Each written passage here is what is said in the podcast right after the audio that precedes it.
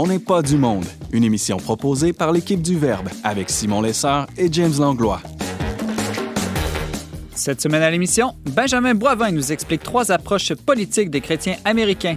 Isabelle Gagnon se demande comment être charitable en ce temps de Noël pandémique et Valérie Laflamme-Caron nous raconte son dialogue avec des ados en jupe. Bref, on n'est pas du monde.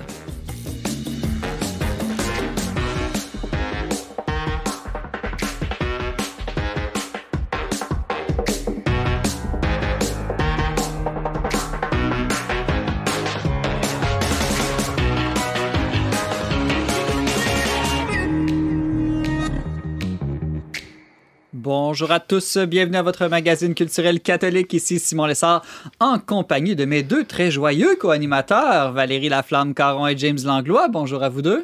Salut. Salut. Il dit joyeux parce qu'on danse en écoutant l'intro, c'est ça? Exactement. Je sens que c'est la joie de Noël qui est en train de monter. La joie de Noël. Mais oui, êtes-vous en, train de, de, préparer des cadeaux de Noël? Ou tiens, qu'est-ce que vous avez demandé pour Noël en cadeau cette année? Euh, bonne question. Vas-y, Val, toi? Ben, nous, on demande plus grand-chose. Hein? Ah. On, on s'offre un cadeau, mon mari et moi, mais on se demande rien. Quand on veut quelque chose, ben, on va l'acheter. Ouais, vous l'offrez à vous-même. Mais tu sais, on est mariés, là. Fait que j'aurais beau lui donner une télévision 4K à 3000 dollars. Euh, c'est sur notre budget commun conjoint, là. Fait que voilà.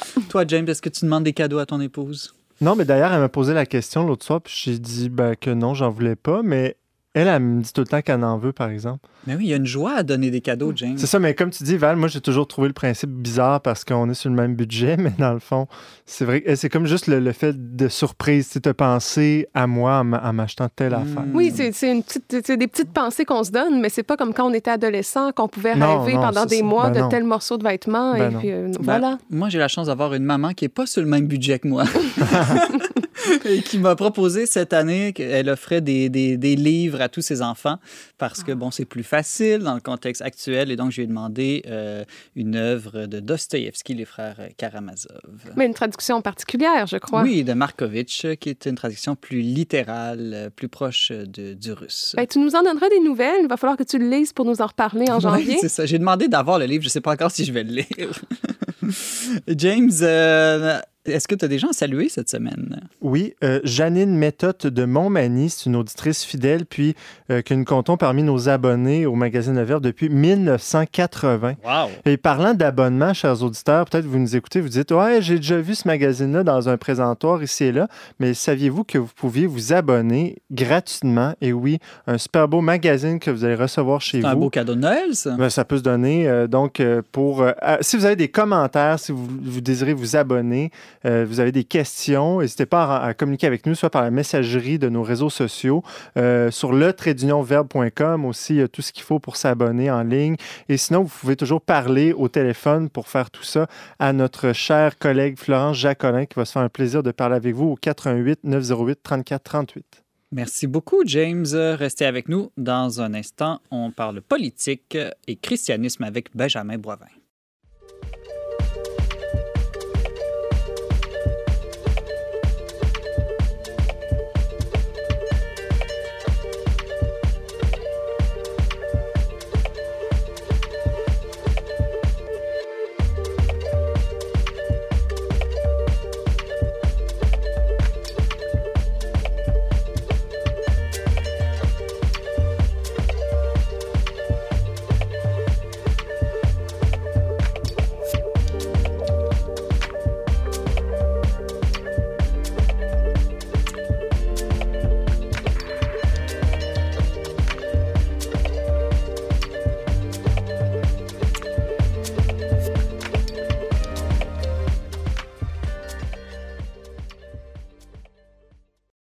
Chrétiens ne sont peut-être pas du monde, mais ils sont tout de même dans le monde. Dès lors, ils ne peuvent se désintéresser totalement de la politique. Ils sont même appelés, au contraire, à s'engager dans la cité pour un monde plus juste et charitable.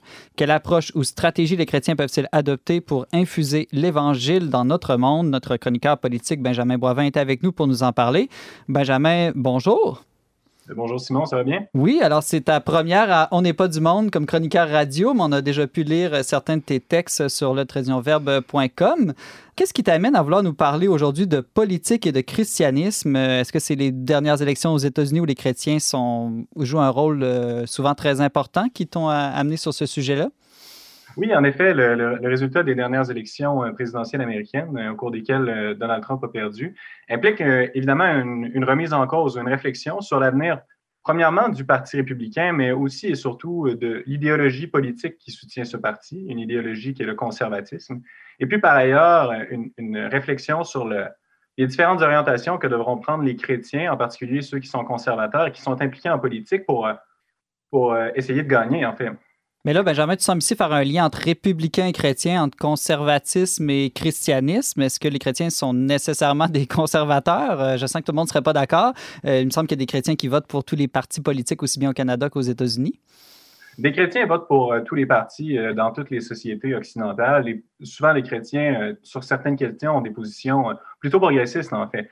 Il serait inexact d'enfermer l'ensemble des chrétiens dans la catégorie conservateur, mais il est assez clair qu'aux États-Unis, euh, les, chrétiens, particulièrement les chrétiens évangéliques, jouent un rôle déterminant dans l'orientation du mouvement conservateur en particulier, notamment euh, puisqu'ils sont, euh, sont motivés par des, facteurs comme la question de l'avortement, du mariage gay et puis diverses questions de genre-là qui, aux États-Unis, sont encore beaucoup plus vivantes qu'elles ne le sont ici. Mm-hmm. Benjamin, quelles sont les voies d'avenir en ce moment qui sont proposées par les chrétiens républicains qui souhaitent renouveler leur parti politique aux États-Unis? Ben, si on, s'intéresse un peu aux, discussions qui ont lieu euh, dans les milieux intellectuels conservateurs, on peut discerner, je crois, euh, trois principales voies d'avenir pour cette orientation-là. On peut imaginer un, avenir communautariste, un avenir pluraliste et puis un avenir intégraliste. Évidemment, je vais expliquer euh, chacun de ces éléments-là de façon plus détaillée. Ben oui, allons-y avec le communautariste, qui n'est pas la même chose que le communiste, là, j'imagine. Non, on est, on est ailleurs. Euh, le communautarisme, c'est un terme général qui, euh, permet de décrire une, idéologie euh, ou une vision du monde qui, favorise la construction de petites communautés dissociées, dissociées, du grand ensemble. En particulier, en ce qui concerne les chrétiens aux États-Unis, on pourrait associer le communautarisme à Rod Dreher, qui est l'auteur d'un livre assez connu, L'option bénédictine.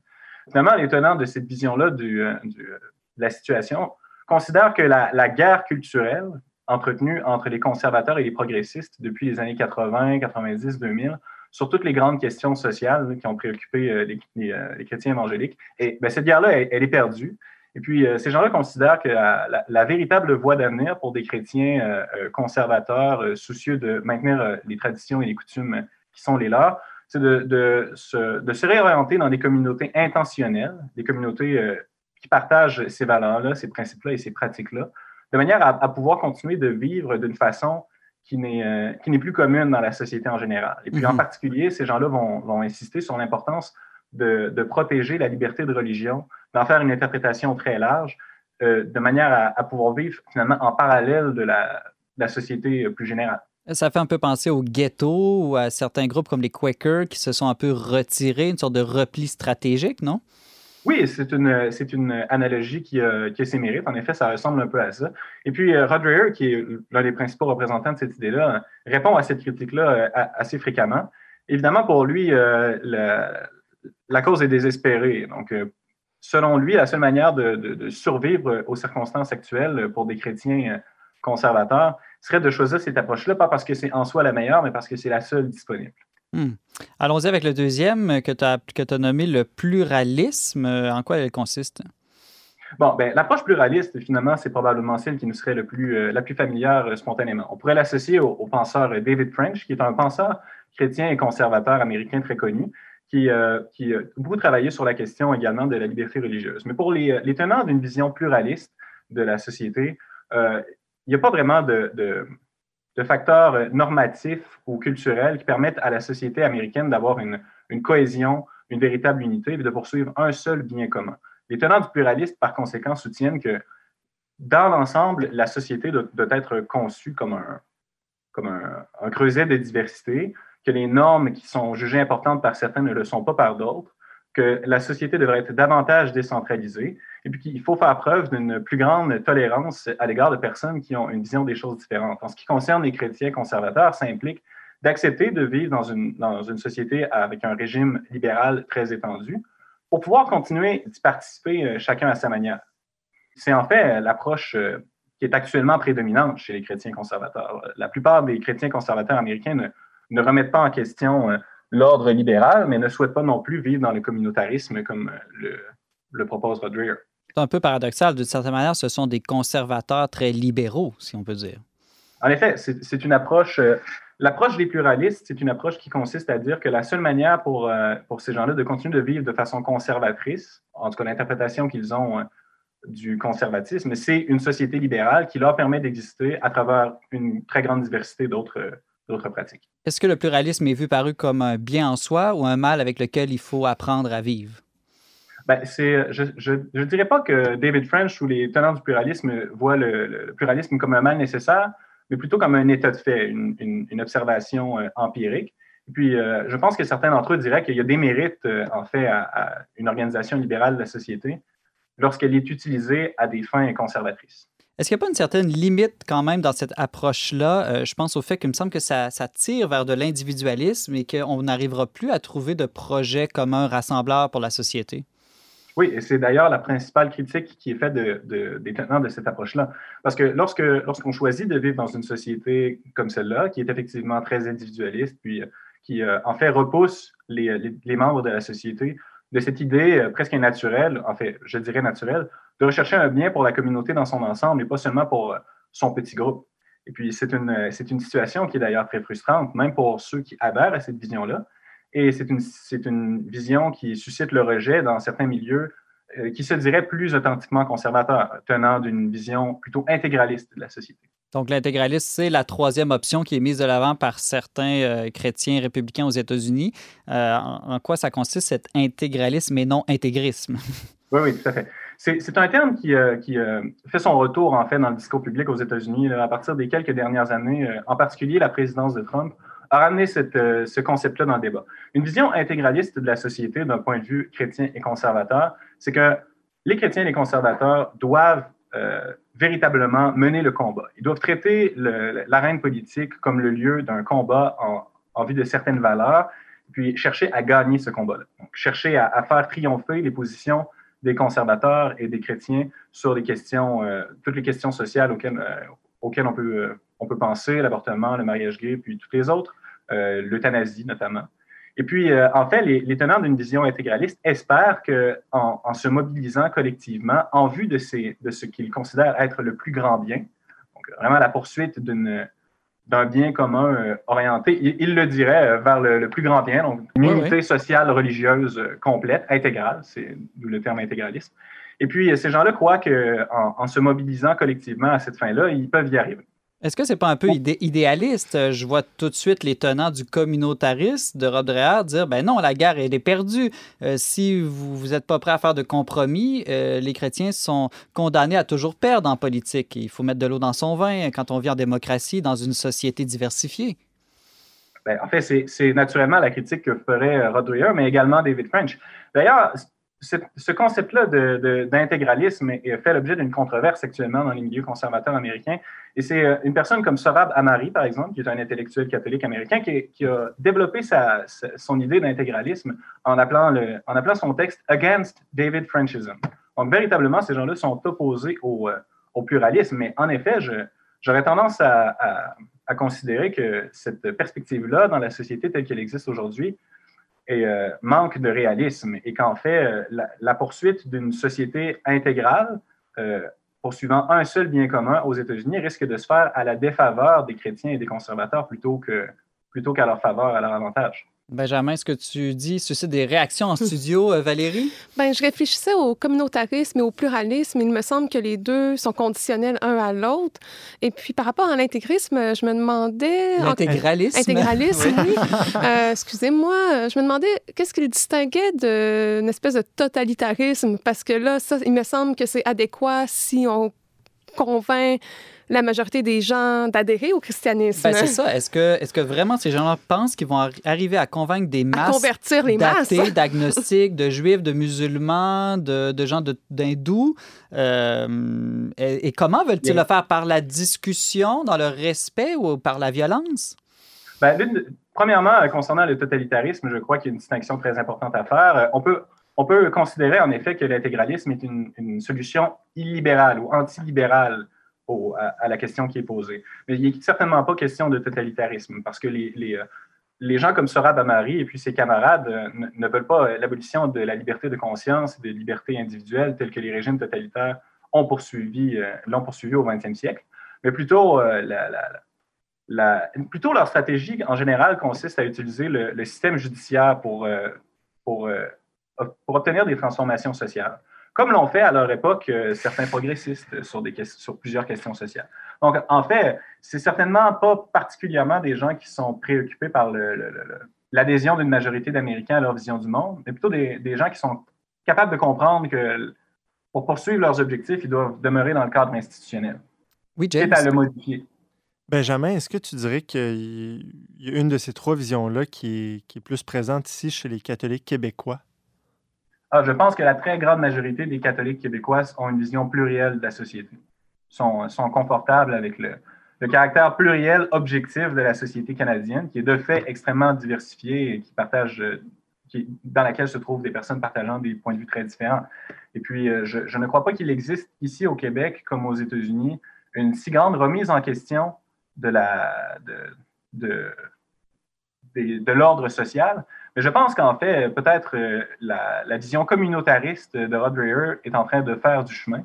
Et puis de plus en plus de gens peuvent être intéressés par la formation d'une petite communauté dans laquelle ils peuvent vivre euh, avec des semblables à une échelle plus grande que celle de la famille. C'est ça, parce que j'allais te poser la même question, parce que au Québec, en tout cas, quand on compare avec les États-Unis, les chrétiens, surtout les chrétiens pour qui la foi est centrale dans leur vie, qui pratiquent euh, beaucoup, sont extrêmement minoritaires. Et donc, euh, le danger, c'est de devenir cynique en politique, d'avoir l'impression que la masse ne va jamais penser et voter comme nous, et donc de dire, ben, replions-nous et faisons notre petite vie euh, entre nous.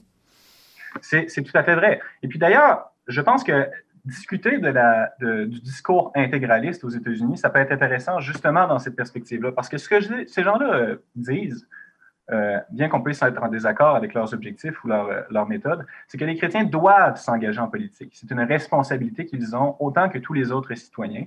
Et puis de se détourner du, débat public dans une société démocratique et libérale, c'est un, une défaillance à leur responsabilité.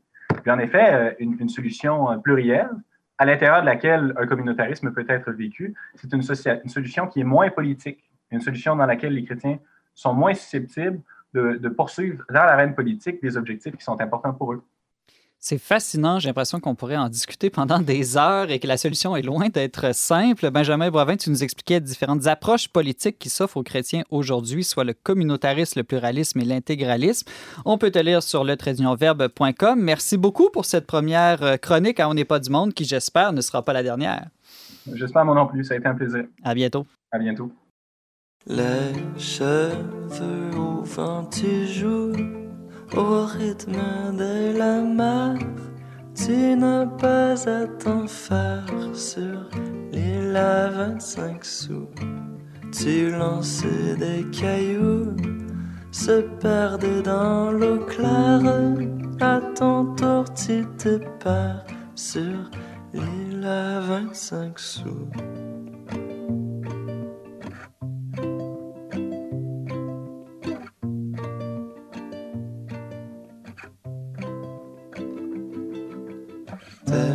Photos sont un peu floues, tes souvenirs pas d'hier, la nostalgie amère, petit à petit prend tout. Le sang au fond du trou, se creusant au mystère de ton cœur à l'envers, une image taboue.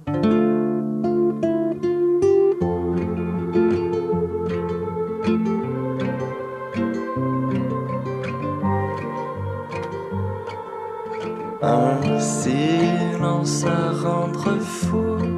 Laisse place au tonnerre, tu contrôles les éclairs, il pleut à boire debout. Et comme ça d'un seul coup, le bonheur se déterre, le reste est indiffère, le reste tu t'en fous.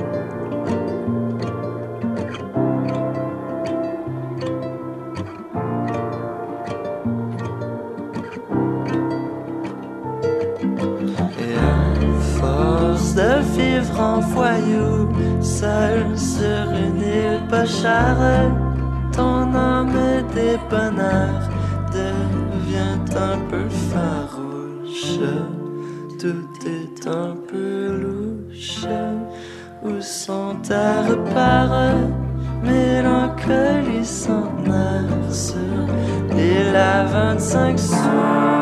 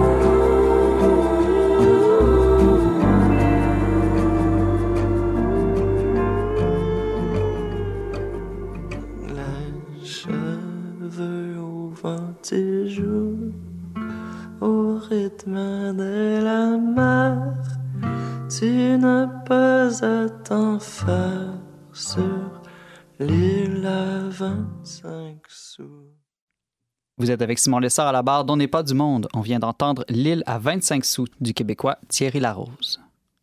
Noël approche et comme à chaque année, le temps des fêtes est un temps propice à la générosité.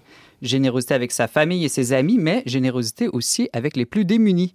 Cette année toutefois, avec la pandémie, les besoins se font plus criants. Comment exercer concrètement la charité alors que les rassemblements sont interdits? C'est la question que s'est posée Isabelle Gagnon qui est avec nous pour nous exhorter à ce que notre charité se fasse plus créative cette année. Bonjour Isabelle. Bonjour Simon. Alors, euh, Isabelle, euh, j'aimerais que tu euh, nous dises pourquoi est-ce que ça te tient à cœur spécialement la charité à Noël cette année dans, le contexte de la pandémie?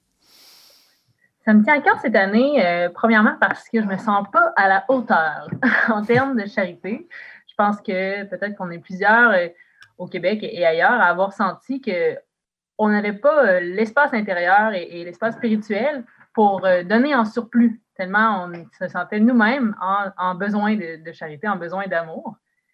Puis, euh, mais, mais il demeure qu'il y a beaucoup plus euh, d'itinérants euh, cette année que, les années dernières parce qu'il y a des pertes d'emploi. Puis aussi, les refuges, ils prennent beaucoup moins de, gens dans les refuges cette année. Donc, c'est ça. Je, pense qu'on a une situation de pauvreté vraiment singulière cette année. Oui, donc la, pauvreté est accrue avec toutes les, conséquences de la pandémie, du confinement, mais aussi la, solitude est accrue. Euh, souvent à Noël, il arrive que des gens seuls puissent être invités dans des, familles, mais cette année, avec les rassemblements très limités, voire interdits, euh, ça va être difficile d'inviter quelqu'un chez soi à Noël. Absolument. Puis on ne peut pas nier que nos moyens sont peut-être limités matériellement. Puis puis euh, on se sent peut-être impuissant dans ça. Puis on va peut-être nous-mêmes vivre une solitude qu'on n'a pas vécue avant. Je veux dire, il y a des gens qui sont à risque, qui ne vont même pas prendre le risque de, faire des événements à Noël. Et, c'est tant mieux. Je veux dire, c'est important aussi d'être prudent. Euh, je pense que je pense que ce que je veux proposer, c'est plutôt une réflexion sur juste des informations aussi sur, ce qui se passe. Moi, j'habite à Montréal. Personnellement, je peux vous parler de ces situations-là, mais aussi mm-hmm. de de comment on peut vivre la charité d'une façon plus, plus, plus large, en dehors du matériel, en dehors de, du, temporel même. Oui, c'est intéressant parce que spontanément, on pourrait se dire, ben là, c'est au gouvernement de prendre soin des plus démunis ou des, itinérants, euh, mais euh, ça, pose question. Il y a des limites quand même à, penser que le gouvernement va s'occuper de toutes les personnes en détresse. Absolument. En effet, il y a beaucoup de subventions pour des, pour des, commerces ou des commerçants, des, individus qui ont perdu leurs emplois et, toutes sortes de choses comme ça, mais il y a aussi beaucoup de mesures temporaires qui ont été mises en place pour les itinérants. Par exemple, à Montréal, il n'y aura jamais eu autant de places disponibles. Euh, il y en a 1650 en tout. Parce que, mais ça, ceci dit, ce qui est important à savoir, c'est qu'il y a un hôtel qui accueille 350 itinérants cette année, ah hôtel sur la place du Puy. Puis, euh, je veux dire, c'est énorme. Ils vont avoir un lit, une douche. Ils ont même droit à leurs animaux de compagnie. Je veux dire, c'est extraordinaire. d'une certaine façon, c'est très joyeux. Puis, puis c'est une belle chose. Mais euh, évidemment, quand les hôtels vont rouvrir, cette possibilité-là ne sera, plus, euh, sera, plus, sera plus la même. Ouais, c'est une belle initiative, mais c'est temporaire. C'est ça, c'est tout à fait temporaire. C'est une belle chose de, que la ville se, se mobilise pour ça. Mais qu'est-ce qu'on va faire l'an prochain? Aussi, puis il y, a des problèmes qui sont là depuis un certain temps en termes de santé mentale. Il y a un budget qui a été débloqué. Mais en fait, ça fait longtemps. C'est assez tard comme, comme intervention parce que ça fait longtemps que c'est un problème qui dure. Puis, c'est vrai pour euh, des gens qui vivent dans des situations précaires parce qu'il y a beaucoup de stress, beaucoup de, beaucoup de, de, gens qui sont incapables de travailler en raison de leur, leur, situation de santé mentale, mais qui sont aussi incapables d'avoir des services à cet égard-là. Donc, ça, c'est un euh, problème qui va être durable. C'est ça, Isabelle, c'est qu'il n'y a pas simplement la pauvreté matérielle, mais comme tu le mentionnes, il y a la pauvreté psychologique, relationnelle, voire même spirituelle. Euh, ça, c'est peut-être plus compliqué d'une certaine manière de répondre à ces formes de pauvreté-là? Oui, c'est un peu plus compliqué, euh, mais je pense que ça va ensemble. Je pense que parfois, c'est un, il y, a un, y a un effort comme, qui est effectué dans la charité, puis euh, ça, je vais en parler un peu plus, qui, nous lie finalement, qui fait qu'il n'y a pas de division entre le matériel et le spirituel, qu'en fait, c'est toujours un besoin d'amour qui est présent dans, ces deux situations-là aussi.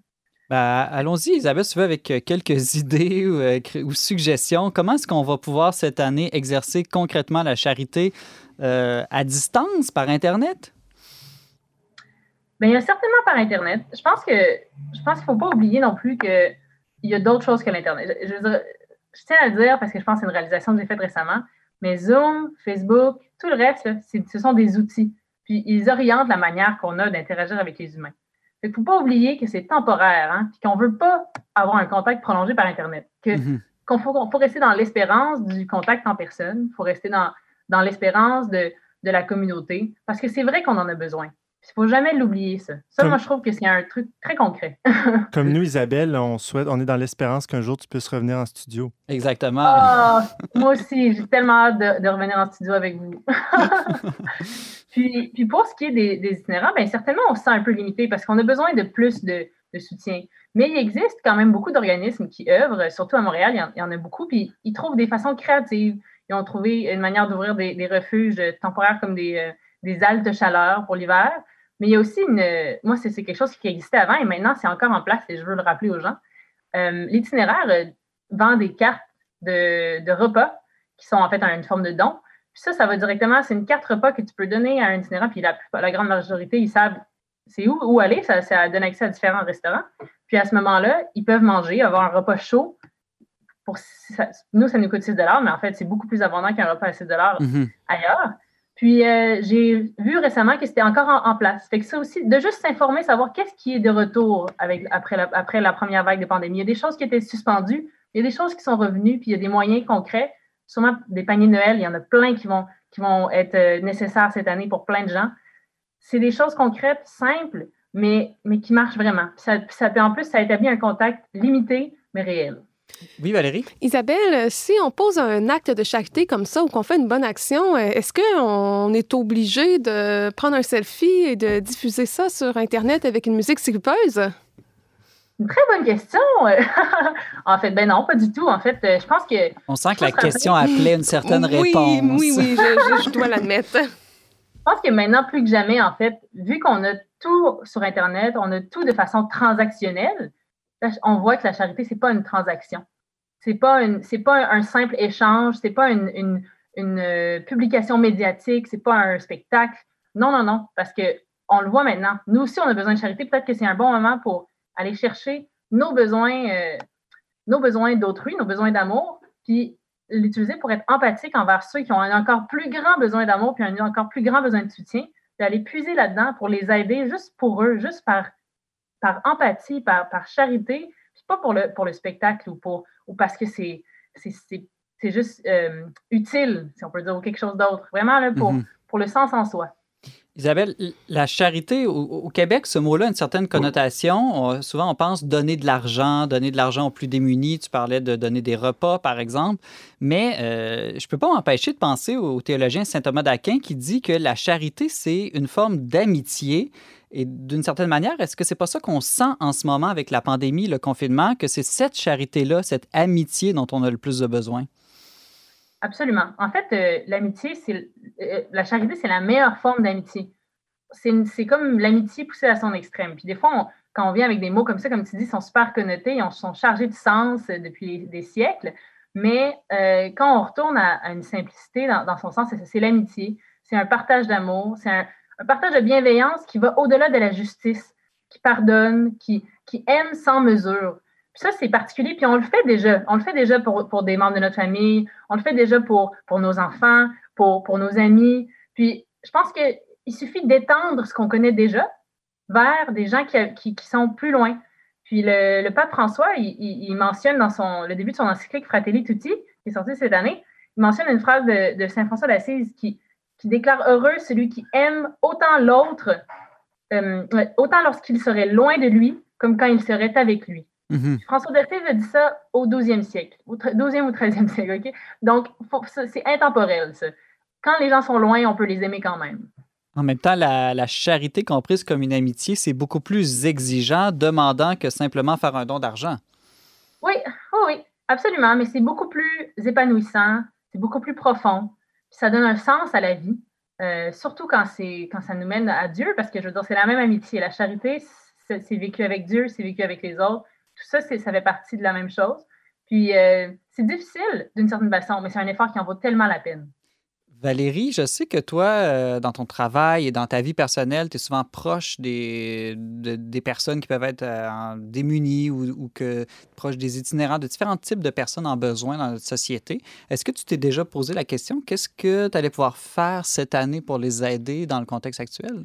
Dans le contexte de mon travail en pastoral, on change peu de choses. Là. Les paniers de Noël, c'est une tradition bien ancrée au collège, donc on va persévérer avec ça. C'est seulement qu'on n'amènera pas les élèves euh, faire l'épicerie et participer à la collecte, mais euh, c'est toujours un beau moment où on les amenait à se détacher parce que justement, la charité spectacle, euh, c'est vraiment important à Noël. Hein. Tout le monde en profite pour se mettre en scène. Puis euh, j'invitais toujours les élèves à faire preuve d'humilité, de discrétion. Puis ils vivaient un certain deuil parce qu'ils s'attendent toujours à vivre de grandes émotions dans l'emporter de la nourriture aux personnes démunies. Mm-hmm. Et puis finalement, en réalité, il se passe pas grand-chose parce que ces gens-là, ils acceptent la nourriture, ils disent merci, mais ils sont pas là pour nous faire vivre une expérience une expérience de Noël spéciale, tu sais. Oui, je trouve ça très intéressant comme point de vue. C'est comme si cette année, on a l'occasion d'être plus humble dans le don, plus caché. Euh, je pense que Jésus disait que ta main gauche ignore ce que fait ta main droite ou le, vice-versa. Mm-hmm. Euh, oui, puis il ne faut pas oublier que les besoins sont grands à longueur d'année aussi. Là. On ne fait pas juste se donner une tape dans le dos, euh, puis après continuer comme si rien n'était. Donc, voilà. Et toi, James? mais non, mais ce qui me fait penser qu'il y a plein d'organismes aussi euh, qui, cette année, vont vivre leur, leur, période de financement de manière différente. je pense entre autres au, au centre de, euh, de, pédiatrie sociale. Habituellement, ils, font, ils ont toujours une grande guignolée à chaque année. Mais là, cette année, ils ne peuvent pas la faire. Donc, évidemment, tout se passe en ligne, ils invitent les gens à faire des dons, etc. Donc, c'est une occasion. Quand on, quand on participe à une guignolée, c'est facile d'une certaine manière de, de, se mettre en spectacle. Mm-hmm. Alors que de faire un don en ligne, c'est beaucoup moins ostentatoire. Beaucoup moins ostentatoire. Isabelle, d'autres idées ou suggestions ou réflexions sur notre manière d'exercer la charité cette année? Oui, peut-être plus euh, réflexion. Euh, comme, euh, comme j'ai dit au début, moi aussi, je me sens démunie là-dedans, puis je me sens pas une experte. Je pense que James et Valérie ont raison. L'humilité, ça va de soi. C'est très important en ce moment. Mais je pense aussi la prière, puis surtout pour, pour les chrétiens, comme vraiment profiter de cette ressource abondante que le Christ nous offre. Lui, il, a été notre exemple là-dedans. Il nous invite à prier, puis à distance, on peut prier. On peut prier pour tout le monde à distance. Fait que ça, moi, je trouve que c'est quand même essentiel. De, se rappeler de ça. la, prière est la première forme de télétravail pour euh, les chrétiens, peut-être? Ah. Valérie est contente. C'est beau.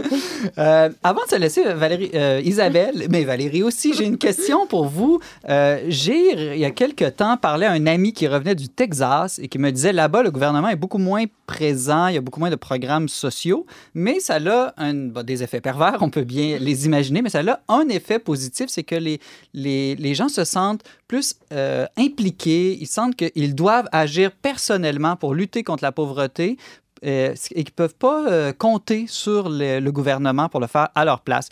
Est-ce que ce n'est pas un peu un danger dans notre État-providence de se désengager de, l'action charitable? Tu as tout à fait raison. En fait, c'est un grand bien qu'on a d'avoir un gouvernement qui, qui, soutient la population, puis qui a des subventions, puis qui a toutes sortes de choses, toutes sortes de services. Mais ce n'est pas assez pour qu'on sente une solidarité dans une société. C'est pas suffisant. Il faut, il faut comme il faut qu'on aille vers l'autre, qu'on vive cette impulsion d'amour, cette impulsion de solidarité, euh, de savoir que c'est nos, nos, frères et nos sœurs d'une façon patriotique un peu, mais aussi en soi, en tant qu'humain. Euh, non, je pense que c'est important. Mais on a, la, on a la grâce de pouvoir le faire librement sans que sans que, en ayant des bonnes institutions. Donc, on n'est pas en train de soigner des malades à, un niveau euh, de base, on, peut quand même, euh, on peut faire, dans le fond, on peut juste rassembler le tissu social, le raffermir par notre amitié euh, en tant que communauté. On a, on a la part facile, si on peut dire. on a la part, on a le cerise sur le Sunday de, de la solidarité puis du soutien en communauté. On a la cerise sur le Sunday de la solidarité. J'aime bien ton expression. Isabelle Gagnon, tu nous partageais des idées pour être charitable lors de ce Noël confiné. Merci beaucoup et joyeux Noël un petit peu en avance. Merci, merci à toi aussi, Simon. À l'année prochaine. Mais oui.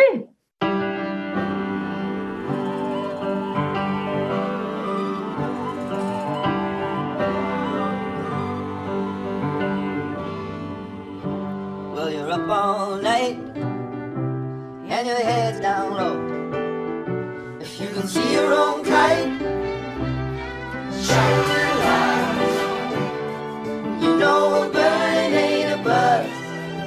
the only way to trust you.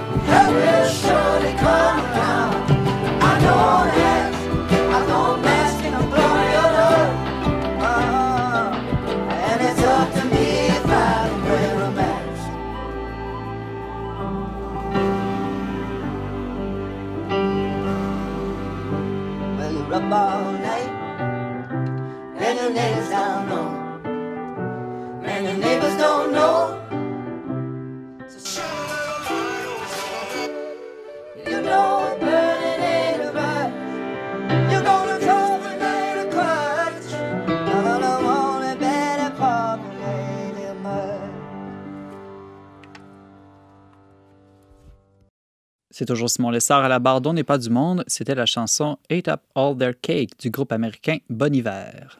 Que feriez-vous si vous arriviez un jour à l'école ou au bureau et que tous les garçons portaient des jupes? Étonnement, rire, indignation, réprimande ou dialogue. C'est ce qui est arrivé à notre chroniqueuse aux mille histoires extraordinaires, Valérie Laflamme-Caron, alors qu'elle n'était ni droguée ni en train de rêver. Ce qui l'a amené à se poser bien des questions, non pas tant sur ses vêtements que sur son rapport aux adolescents et à la dissidence. Salut Valérie. Bonjour Simon. Alors, euh, toute une histoire. Peux-tu nous mettre en contexte pourquoi est-ce que des garçons adolescents arrivent-ils un matin en jupe à l'école? Est-ce qu'ils risquent pas de faire rire d'eux? En fait, ça vient d'un mouvement euh, qui est parti un peu plus tôt euh, cette année à Montréal. Donc, euh, des garçons euh, ont porté la jupe de l'uniforme scolaire. Ça se passait dans un collège privé, évidemment. Ils se sont pris en photo. Ça a beaucoup circulé sur les médias sociaux. Et derrière euh, cette action-là, ce coup d'éclat, il se trouvait quelques revendications. Entre autres, euh, c'était un combat contre les codes vestimentaires jugés sexistes et aussi contre ce qui qualifie d'hypersexualisation des jeunes filles. Comment c'est arrivé ça? C'est qu'un jour, des garçons comme ça arrivent à l'école. J'imagine que ça s'est pas fait spontanément. Ben, en fait, il y a eu une tentative. Euh, moi, je suis au collège de Lévis, puis euh, on m'a dit de bien le dire parce qu'en fait, quand on est fiers de comment ça s'est passé, euh, il y a eu une tentative et puis là, il y a des surveillants qui ont un peu réagi là. Ils ont un peu mal réagi parce que, bon, pour euh, expliquer le contexte, euh, le climat est quand même tendu hein, Mhm. en début d'année avec toutes les consignes sanitaires à faire respecter.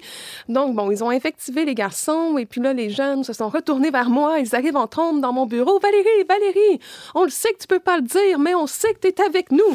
Je suis comme, mais de quoi me parlez-vous, jeunes gens? Et ils me racontent ça. Donc, je vais voir la direction. Ils me disent que oui. tu n'avais pas remarqué qu'il était en jupe? ben, moi, je suis dans mon bureau, euh, consigne sanitaire oblige, derrière mon plexiglas, Ah, je suis une femme enceinte, je me protège. Donc, euh, bref, les élèves viennent à mon cube et puis je les accueille à mon cube et je vais voir la direction à leur cube. Et puis, euh, ils me disent, oui, oui, il y a des garçons en jupe, là, mais écoutez, euh, aide-les à s'organiser, qui nous proposent quelque chose, puis on va faire une journée thématique. Une journée thématique. Mais là, en organisant une journée thématique, ça devenait très officiel, tout ça. Oui, bon, après, euh, il faut voir, là, euh, dans le fond, pour la direction, c'est important que ce soit porteur de sens. Mhm. Donc, que les élèves qui avaient des revendications soient en mesure de les communiquer, de les exprimer, puis de passer par les canaux adéquats. Puis je suis assez d'accord, là. Moi-même, au secondaire, j'ai été suspendue pour avoir organisé une manifestation et un enseignant m'avait dit, écoute, Valérie, euh, je suis assez fière de toi, mais sache qu'avant la manifestation, habituellement, il y a ce qu'on appelle une escalade des moyens de pression. Euh, donc, habituellement, il faut d'abord demander avant de revendiquer avec un coup d'éclat. Donc, euh, moi, j'étais assez à l'aise avec ça. Puis oui, évidemment, ça l'enlève un petit côté euh, subversif. Mais en bout de ligne, cette action-là a eu beaucoup de rayonnement. Il y a même eu un reportage à Ici Québec, donc à Radio-Canada. Donc, les élèves étaient vraiment fiers et le taux de participation a été vraiment élevé parce que bon évidemment il y a un effet d'entraînement puis on peut euh, trouver ça un peu ridicule puis se dire que bon ils suivent la masse mais c'est il y a un peu de vrai dans tout ça il y a un peu de vrai là on est dans une école avec Ouais, des je sais pas s'ils suivent la masse. Là. Moi, euh, James et moi, on n'est jamais arrivés en jupe au bureau jusqu'à maintenant. Oui, mais s'il y avait un mouvement, peut-être que vous subiriez un peu de pression pour participer, mais bon, c'est la vie. Euh, donc voilà. Pe- Peut-être, mais euh, Valérie, ce que je me demandais, c'est quand même, là, on fait face à des adolescents. Est-ce que c'était des vraies revendications c'est simplement le désir de rire, de déranger, d'aller contre les conventions sociales, euh, un peu comme on ferait à l'Halloween, par Mm. exemple? Bon, moi, je pense que comme adulte, on doit reconnaître. euh, Dès qu'il y a quelque chose qui nous dérange, en fait, que ce soit chez les jeunes ou en général, essayer de reconnaître le grain de vérité derrière ça. Puis moi, je pense que les, les jeunes aujourd'hui éprouvent un certain malaise euh, par rapport à une culture qui, effectivement, est hyper sexualisante. Euh, au collège où je travaille, l'application du code vestimentaire, à mon avis, n'est pas exagérée. On fait des petites interventions ici et là. hein. On se promène, on dit déroule le rebord. Mais tu sais, on va pas poursuivre les jeunes filles avec une règle. là. On n'en fait vraiment pas un combat prioritaire. Mais force est d'admettre qu'il y a des écoles où c'est le cas. Et à mon avis, il y a des interventions qui parfois peuvent être réellement déplacées. Et aujourd'hui, avec les médias sociaux, tout circule vite. Euh, Ça a beau se passer dans une école aux États-Unis. Les élèves s'identifient à ça comme jeunes, Mhm. puis c'est normal. Donc, je pense qu'il faut reconnaître qu'est-ce que les jeunes nous disent. Euh, on doit reconnaître nos propres limites parfois en tant qu'intervenant, en tant qu'adulte.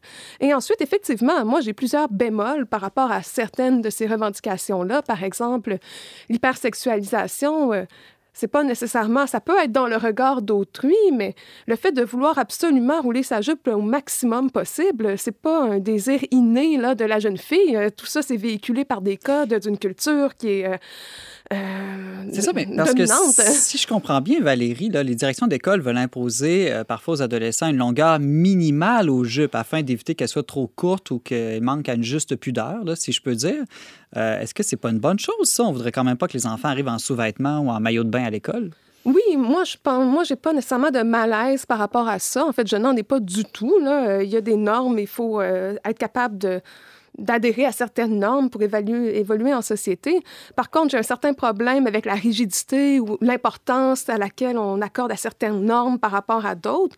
Mais l'important, à mon avis, dans un exemple comme la journée de la jupe, Mhm. c'est de garder le dialogue ouvert, justement, parce que là, on en discute, on réfléchit. Mais euh, si, avec les élèves, euh, j'avais tout de suite, euh, ben, pas moi, mais la direction, par exemple, réagi, euh, puis ça s'est vu ailleurs, hein, avec le scandale, on donne des retenues et tout ça, ben on n'avance pas dans cette réflexion-là. Et puis, euh, bon, euh, ils ont porté leur jupe, puis honnêtement, on n'en a plus entendu parler. Puis s'ils veulent euh, avancer, ben on va en rediscuter. Mais si je comprends bien, c'est que les, les, jeunes filles là- là-dedans se, se sentiraient d'une certaine manière euh, marginalisées par, les, par les intervenants parce qu'elles subiraient plus que les jeunes garçons d'intervention pour leur jupe. Donc, ça serait ça un peu l'aspect sexiste. Oui, je pense que c'est ça. Puis euh, souvent, euh, il y en a qui vont prétexter, ils vont le dire, ah, mais ça. euh, ça distrait les garçons. Puis ça, c'est un genre de discours qui dérange. Est-ce que c'était vraiment présent dans notre milieu? Je ne le pense pas. Mais aujourd'hui, que ça se passe dans notre école ou une autre école, comme je le dis, pour eux, ça fait pas de différence. Ils sont tous en osmose à travers les médias sociaux. Et le fait de les accompagner dans cette démarche-là, ça veut pas dire qu'on est d'accord avec eux. Mhm.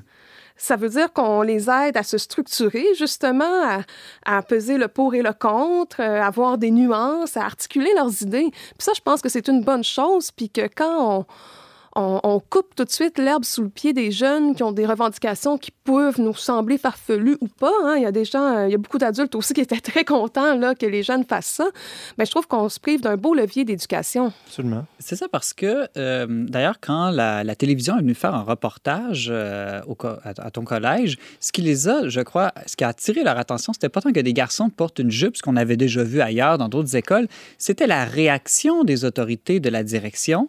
Euh, et et c'est ça aussi, je pense, qui, t'a amené à, réfléchir. Comment réagir quand on fait face à des revendications ou à des gens qui apportent des idées ou des manières de faire qui nous étonnent ou qui nous dérangent?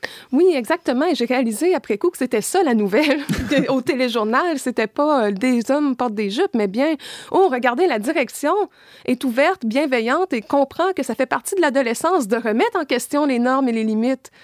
Puis qu'on en fasse une nouvelle, bon, tant mieux, tant mieux. C'était tout à notre honneur. Puis les élèves en étaient fiers aussi. Est-ce qu'on ne peut pas appliquer cette stratégie-là, je dirais, d'accueil et de dialogue à d'autres situations où on fait face à des man- manifestations, à des revendications?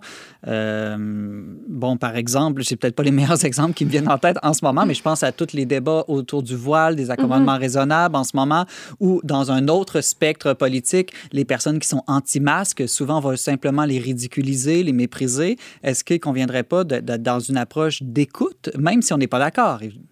Ben, moi, je pense que tout à fait, et même les spécialistes de la radicalisation vont le dire, là, à la base, la personne a un sentiment d'injustice.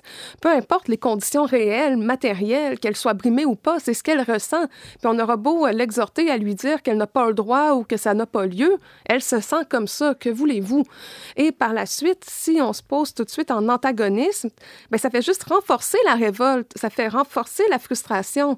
Là, actuellement, les élèves au collège, ils savent qu'ils peuvent compter sur les adultes, que s'ils ont une idée, un désir, ils peuvent venir nous voir et qu'on va voir avec eux qu'est-ce qui est possible de faire. Ils nous prennent pas comme des ennemis contre qui ils doivent com- comploter, si je peux dire, là, et, et mettre en branle des grands moyens de révolution. Là. Ils savent qu'il y a des étapes, justement.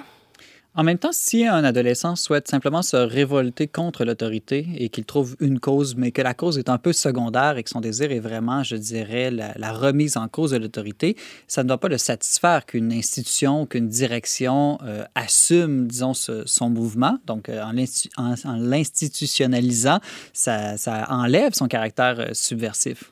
Ben, en tout cas, ça désamorce la situation. Et, am- tu sais, les gens qui étaient encore, euh, qui étaient très en révolte, quand il s'agit de mettre la main à la pâte, puis ça, je le dis d'expérience dans plusieurs enjeux avec lesquels j'ai collaboré aux élèves, dès que ces jeunes-là qui veulent juste se révolter doivent se mettre à travailler, offrir un petit plan d'action, ne serait-ce qu'une ou deux pages, ben ces jeunes-là disparaissent. Mais vous avez- il n'y a, il y a pas un danger aussi que à chaque fois que quelqu'un a une revendication, que là, il aille voir les gens en autorité, puis que là, si les gens en autorité n'acceptent pas, vous dites, ben là, moi, j'ai pas eu ma journée de telle affaire pour euh, revendiquer mon truc, puis là, tout le monde peut se mettre... Oui, pas un peu... parce qu'il y a aussi des revendications qui peuvent être totalement inacceptables, euh, auxquelles il faut simplement dire non. Oui, bon, pour ce qui est, on peut parler en général de la société, là, mais si je parle juste dans une école.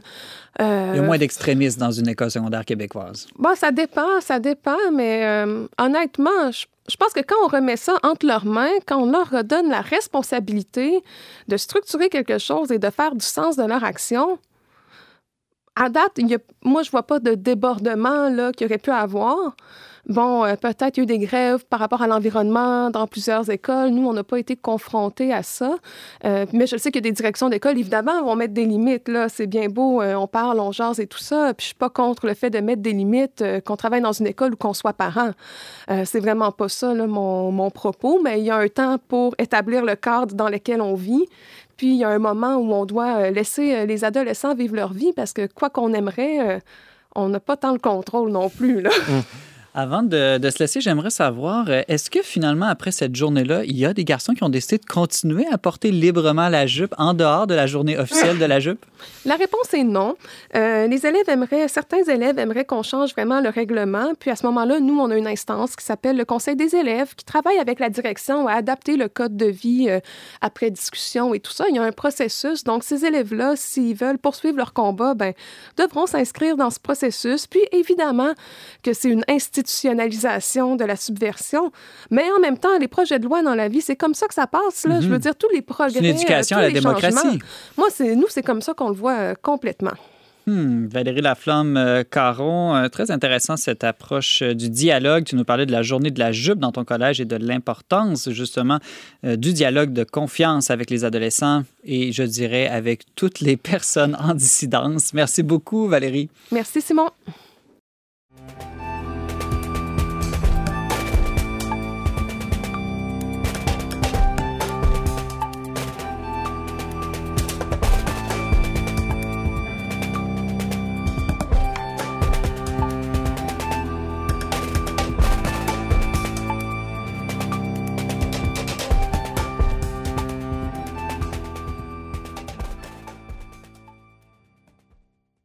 C'est l'heure de notre tour de table culturel. Valérie, qu'est-ce que tu nous proposes pour bien nous préparer à Noël? Moi, chaque année, j'ai mon petit calendrier de l'Avent cinématographique où je revisite tous mes bons vieux classiques Ah, des comme années Maman, j'ai raté 90. l'avion? Oui, mais avec de meilleurs sentiments et plus de vertu. Ah, comme quoi, par exemple? Comme par exemple Les quatre filles du Dr. March, mais la version originale avec Win- Winona Ryder et la jeune Kirsten Dunst. J'ai très Mm. mal prononcé, mais cette version. On a Oui. compris. Ensuite, euh, Le Jardin secret. Où une-. C'est une jeune orpheline qui est hébergée chez sa tante et puis qu'elle entend des cris dans la nuit et réalise qu'elle a un cousin handicapé qui vit reclus et elle l'amène avec lui à la découverte d'un jardin à l'extérieur qui vont euh, bonifier, qui vont euh, faire revivre ce jardin. Évidemment, le cœur de tous les habitants du château s'en trouve transformé. Hmm. Et finalement, le dernier et non le moindre, la petite princesse. Encore une jeune orpheline qui va encore une fois, avec son imagination, euh, ses bons sentiments, transformer le cœur de tous les gens de l'orphelinat. C'est beau ce que tu dis, Non, mais honnêtement, c'est des très bons films pour enfants, mais aussi pour toute la famille et qui ont très bien vieilli. Bon. vieilli. Faudrait Alors, te faire une psychanalyse pour voir pourquoi tu es attiré par les films de jeunes orphelines. Parce que souvent, ces personnages-là sont rousses. Et moi, je suis un peu Ah. rousse. Très intéressant. Je sens qu'on a un sujet d'une prochaine chronique radio ici. James, toi, qu'est-ce que tu nous suggères? Bien, comme euh, on le sait tous, hein, le milieu culturel écope beaucoup de, cette pandémie, mais euh, le, Palais Montcalm euh, a eu une initiative donc de faire des concerts improbables. Euh, ils ont souhaité euh, que certains se passent en présentiel, mais ils ont quand même, quand même offert la possibilité d'acheter des billets donc pour encourager les artistes, mais d'avoir accès à ce concert en web diffusion. Donc le- le concert a lieu en direct au Palais Montcalm, puis on a le choix d'écouter en live ou en différé euh, le concert. Et je vous invite à vous tenir informé là, sur la, les, les sites, le site du Palais Montcalm de Québec, aussi sur leur page Facebook. Donc le prochain, le samedi 12 décembre, c'est le Noël, Noël Soul avec euh, Grégory Charles et Kim Richardson. Donc, euh, ça peut être une manière. Il y a eu d'autres artistes, Claude Pelgag notamment, qui sont allés. Et toi, Simon, as-tu une suggestion? Ben moi, tu sais que je suis très subversif, donc j'aime beaucoup les GAFA. Donc, je vais vous proposer d'aller sur la plateforme Netflix. Non.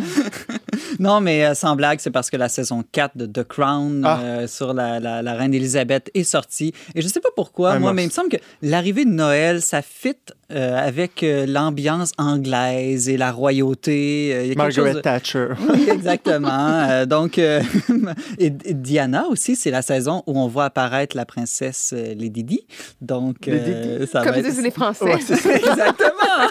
non, non, c'est c'est vraiment une belle, une belle série. Euh, je pense qu'il y a beaucoup de thèmes chrétiens dans cette série-là, que ce soit l'amour, le mariage, l'hérédité, la Mhm. quête de sens, euh, tous les enjeux de, de pouvoir, euh, euh, de bonheur. Bref, euh, c'est c'est une série très bien faite et qui, qui va au-delà de, de s'émerveiller de la royauté, qui rentre dans les profondeurs de l'être humain. Merci, Simon. Euh, la semaine prochaine, nous avons préparé une émission spéciale sur le thème, lui aussi très subversif, de l'obéissance. Euh, Donc, nous accueillons Thomas Plouffe qui nous donnera des conseils pour inculquer l'obéissance à nos enfants sans être des tyrans. Laurence Godin-Tremblay, elle, nous racontera comment obéir à un prêtre l'a sauvé. Et Antoine Malenfant, qui euh, amorce son grand retour, se révélera dissident en matière de sexe et d'argent. Ne manquez surtout pas cette émission. Merci beaucoup d'avoir été avec nous cette semaine. Vous pouvez en tout temps écouter en rattrapage et partager cette émission en balado diffusion. Pour tous les détails, visitez le verbe.com baroblique radio. Je remercie mes épatants co-animateurs Valérie Laflamme-Caron et James Langlois. Merci aussi à Thierry Boutin à la régie ainsi qu'à la Fondation Lucien Labelle pour son soutien financier. On se retrouve la semaine prochaine, même heure, même antenne, pour une autre émission dont n'est pas du monde.